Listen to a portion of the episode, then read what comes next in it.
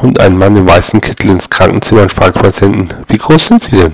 Patient, 1,80 Meter, Herr Doktor. Mann, ich bin nicht der Doktor, ich bin der Schreiner.